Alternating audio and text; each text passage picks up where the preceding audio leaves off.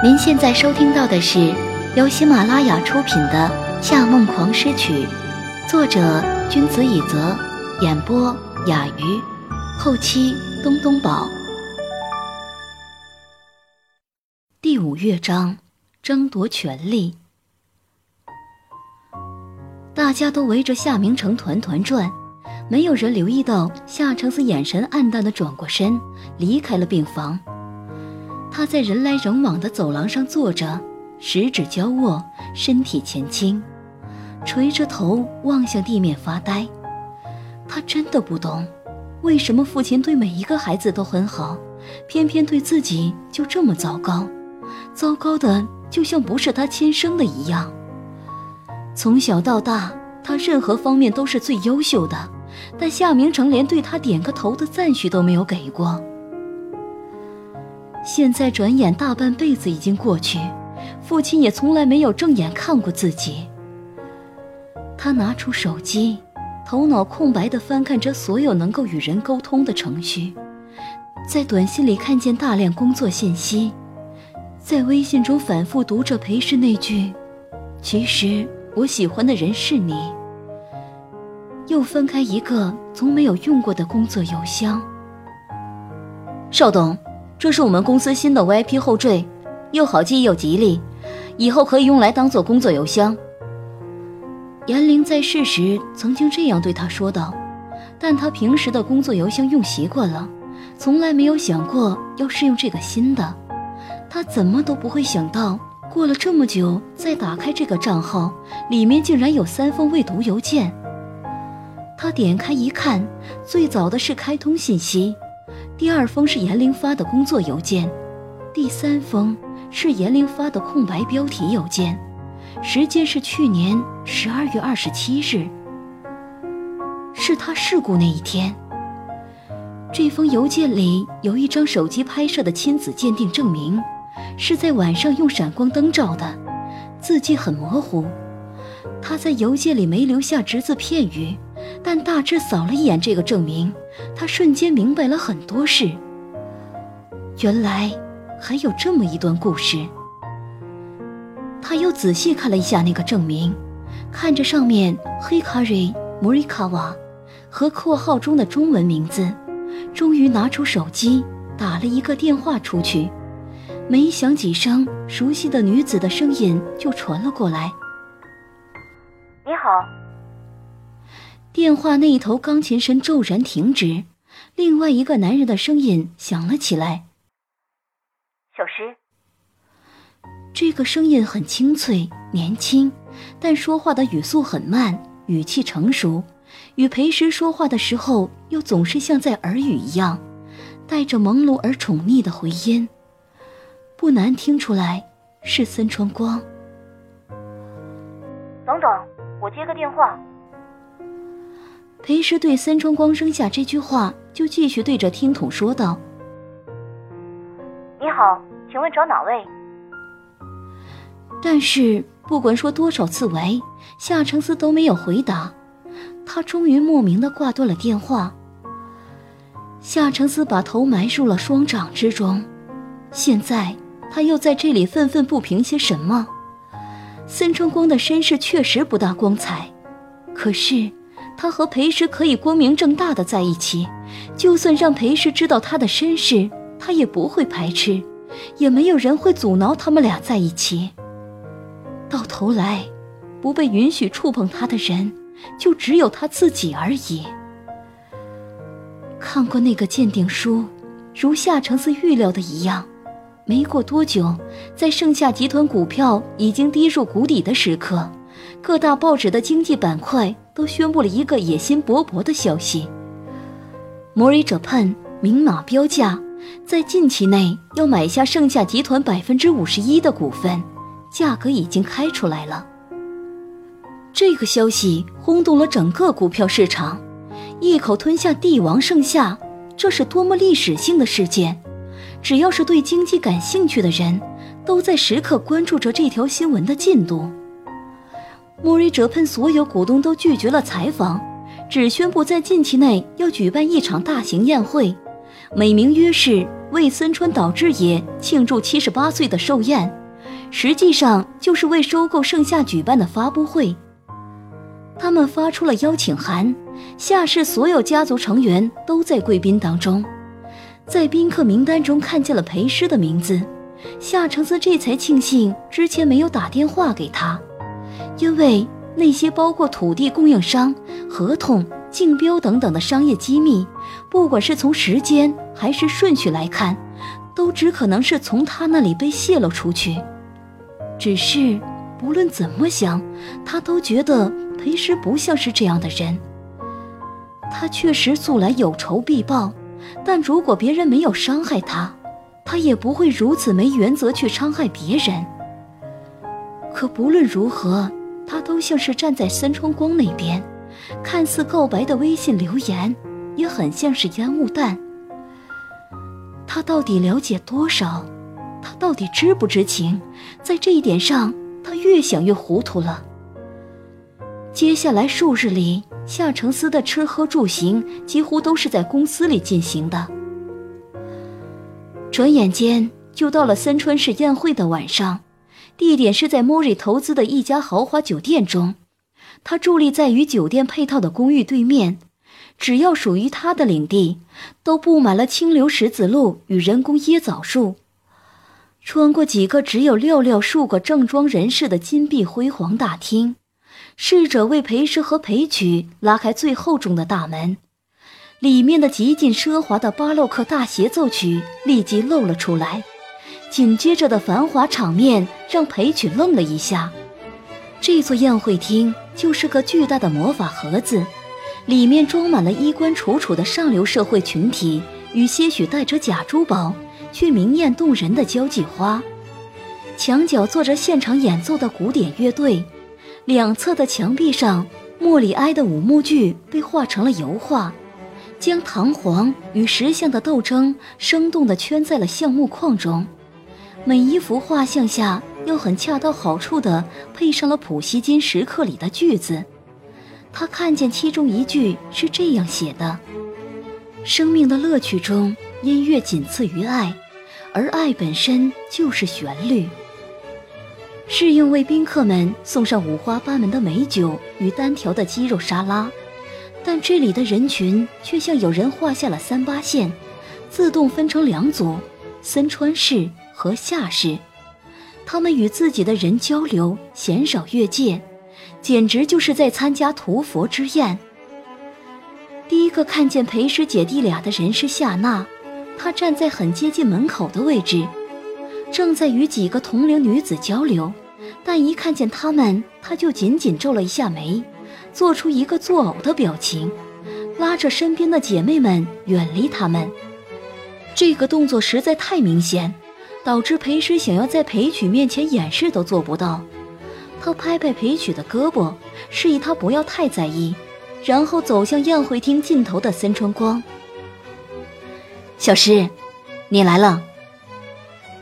森川光穿着一身白色的西装，这令他的肌肤看上去比平时还要白，导致小曲一看见他就惊讶地说：“哇，姐，你快看，森川少爷白的就像日光灯一样。”明明知道森川光很不喜欢自己白皙和纤瘦两个特征，听见这个描述，裴师还是没能忍住，噗的一声笑了出来。然后他赶紧捂住嘴，生怕太过打击他。他有些窘迫，想说点什么，最后还是颇是内敛的朝裴师撇了撇胳膊，示意他挽着自己。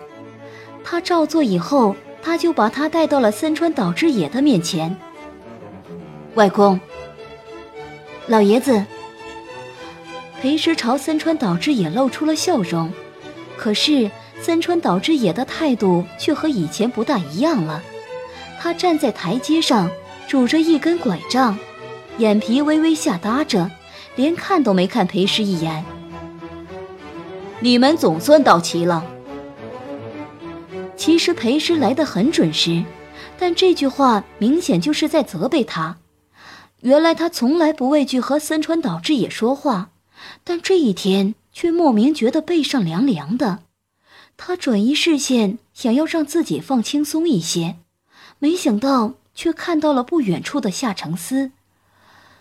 他和三川光相反，穿了一身矜持的纯羊毛精纺面料黑西装，领带、手表和袖扣全部整理得一丝不苟，皮鞋更是一层不染的手工缝制的小牛皮牛金饰。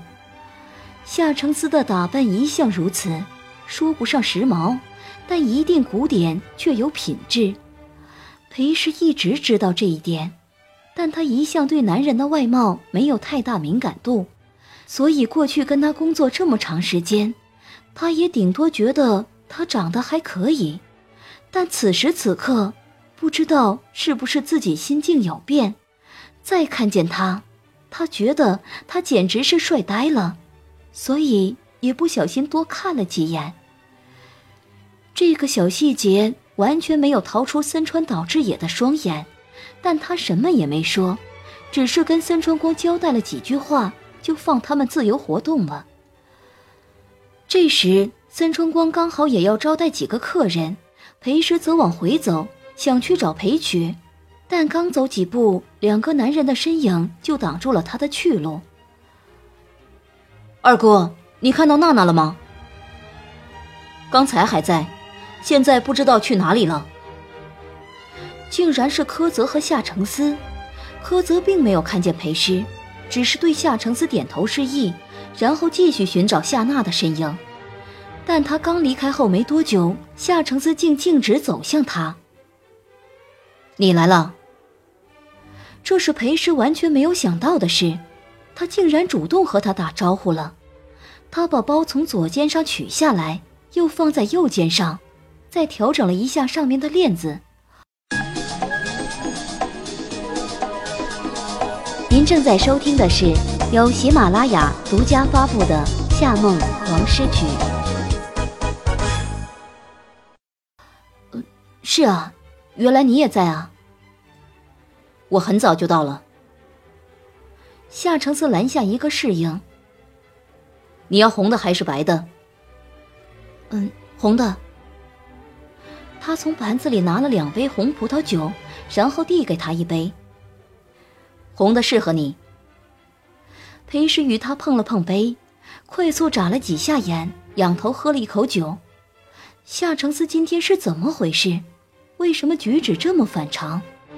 他察觉到他们俩已经引来了很多的目光，但心中有着想和他多聊几句的愿望，同时自己又变得比以前胆小了。即便知道他在看着自己，却连和他对视的勇气都没有。矛盾至极，只能又重复喝了几次酒。而夏承思好像真的是一副遇到敌友的态度，礼貌又不会过于亲昵的问道：“这几天你都在忙什么？”“还是老样子，练琴、写曲子。”他还想着如何找下面的话题。另一个声音却突然插了进来：“小诗，你怎么突然走了？”三川光过来，专注的看着他，再度无视了旁边的夏承思。“我有朋友想介绍给你认识。”夏承思往前站了一些，故意挡在他们俩之间。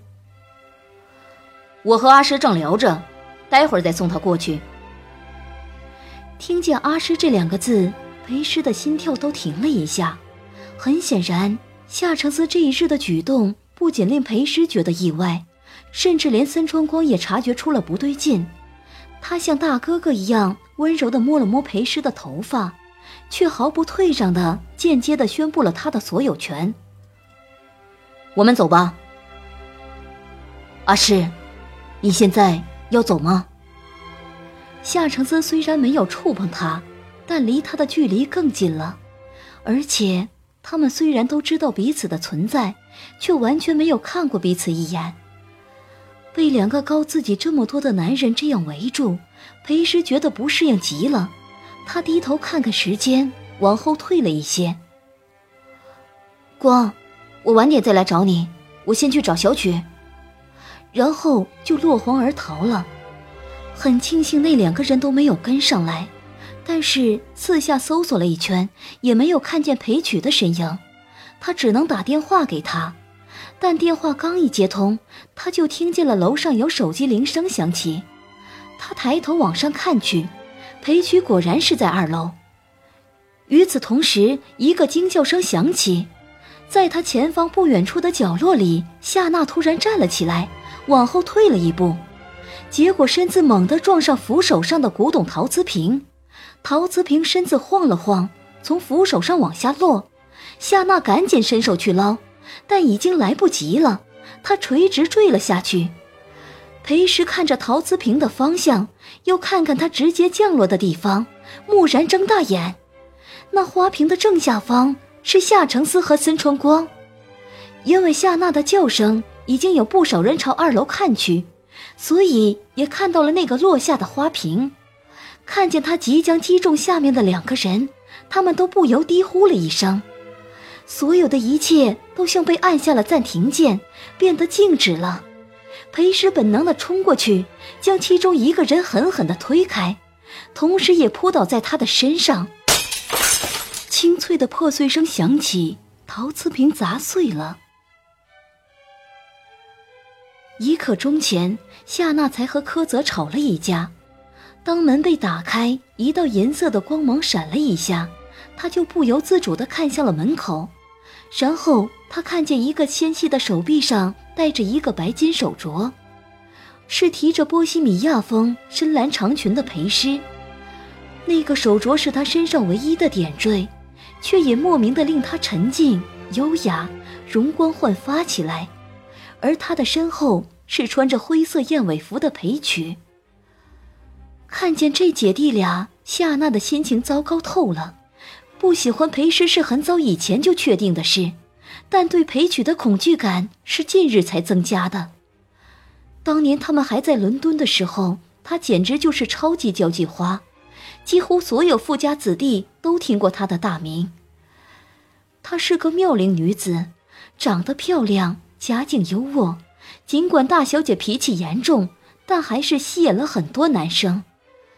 有人开着超跑在她楼下晃悠，有人匿名送她奢侈品，又设计惊喜让她发现。有人在她设的夜场局后为她买下几千上万磅的单。他已经习惯被各种花花绿绿的昂贵方式追求了，因此，当他收到那一封写满漂亮字体的青色情书，反倒感到有些意外。写情书再偷偷让同学塞给他，这简直就是中学生式的恋爱方式。他有些感动，也去留意了那个写情书的男生。他比他年纪大，却有一张比实际年龄纯真的脸。穿着打扮很干净，浑身上下一个名牌也没有。她的两个闺蜜见过她，都说她长得很可爱，让她考虑和他在一起。但是她从来没往这方面想过。一来是因为她喜欢柯泽，二来是她怎么看这男生的脸都觉得不顺眼。后来她才知道，原来这个男生令她不顺眼的理由。是因为他是裴师的双胞胎弟弟，知道这个真相以后，他就越来越不喜欢裴曲，而且那时候的他比现在还要嚣张跋扈，从来不觉得用残酷的方式甩掉一个男生有什么稀奇的，所以再次收到他的情书，他不计后果的伤害了他。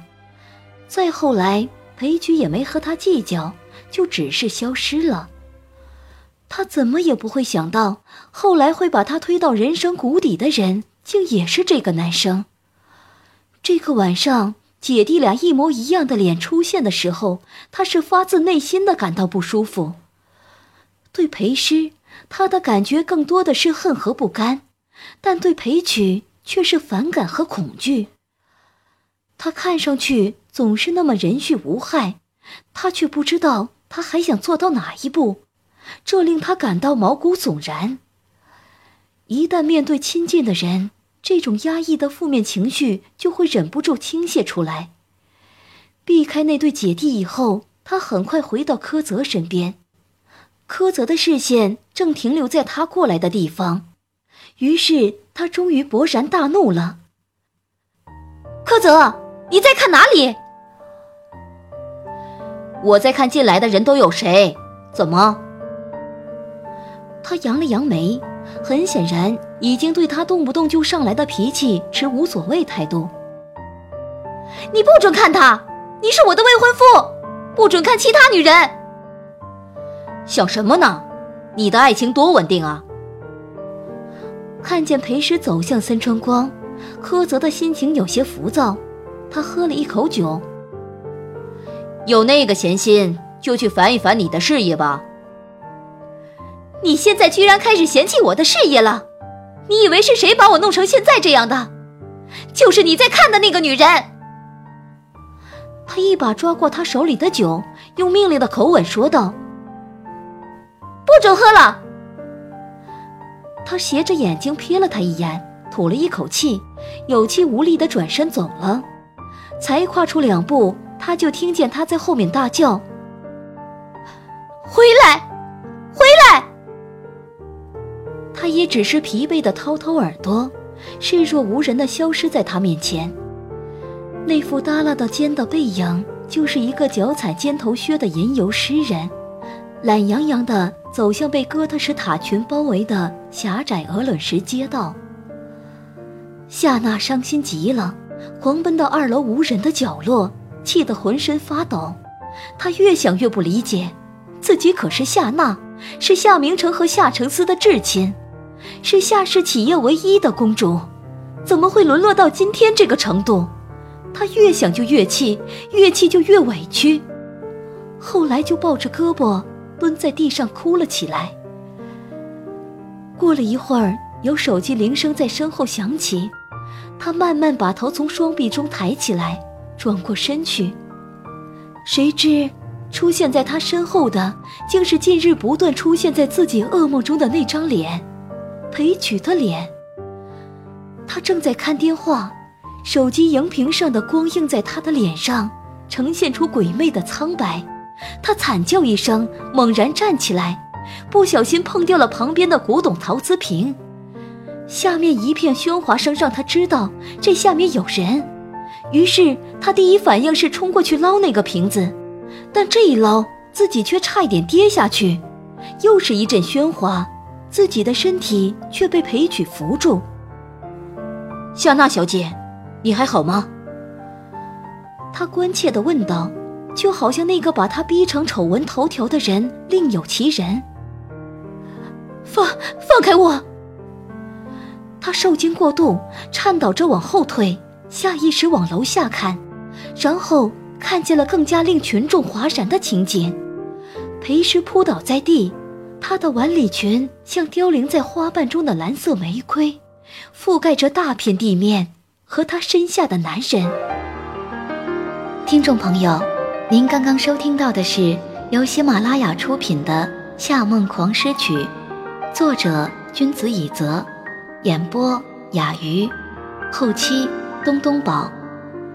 更多精彩有声书尽在喜马拉雅。感谢您的收听。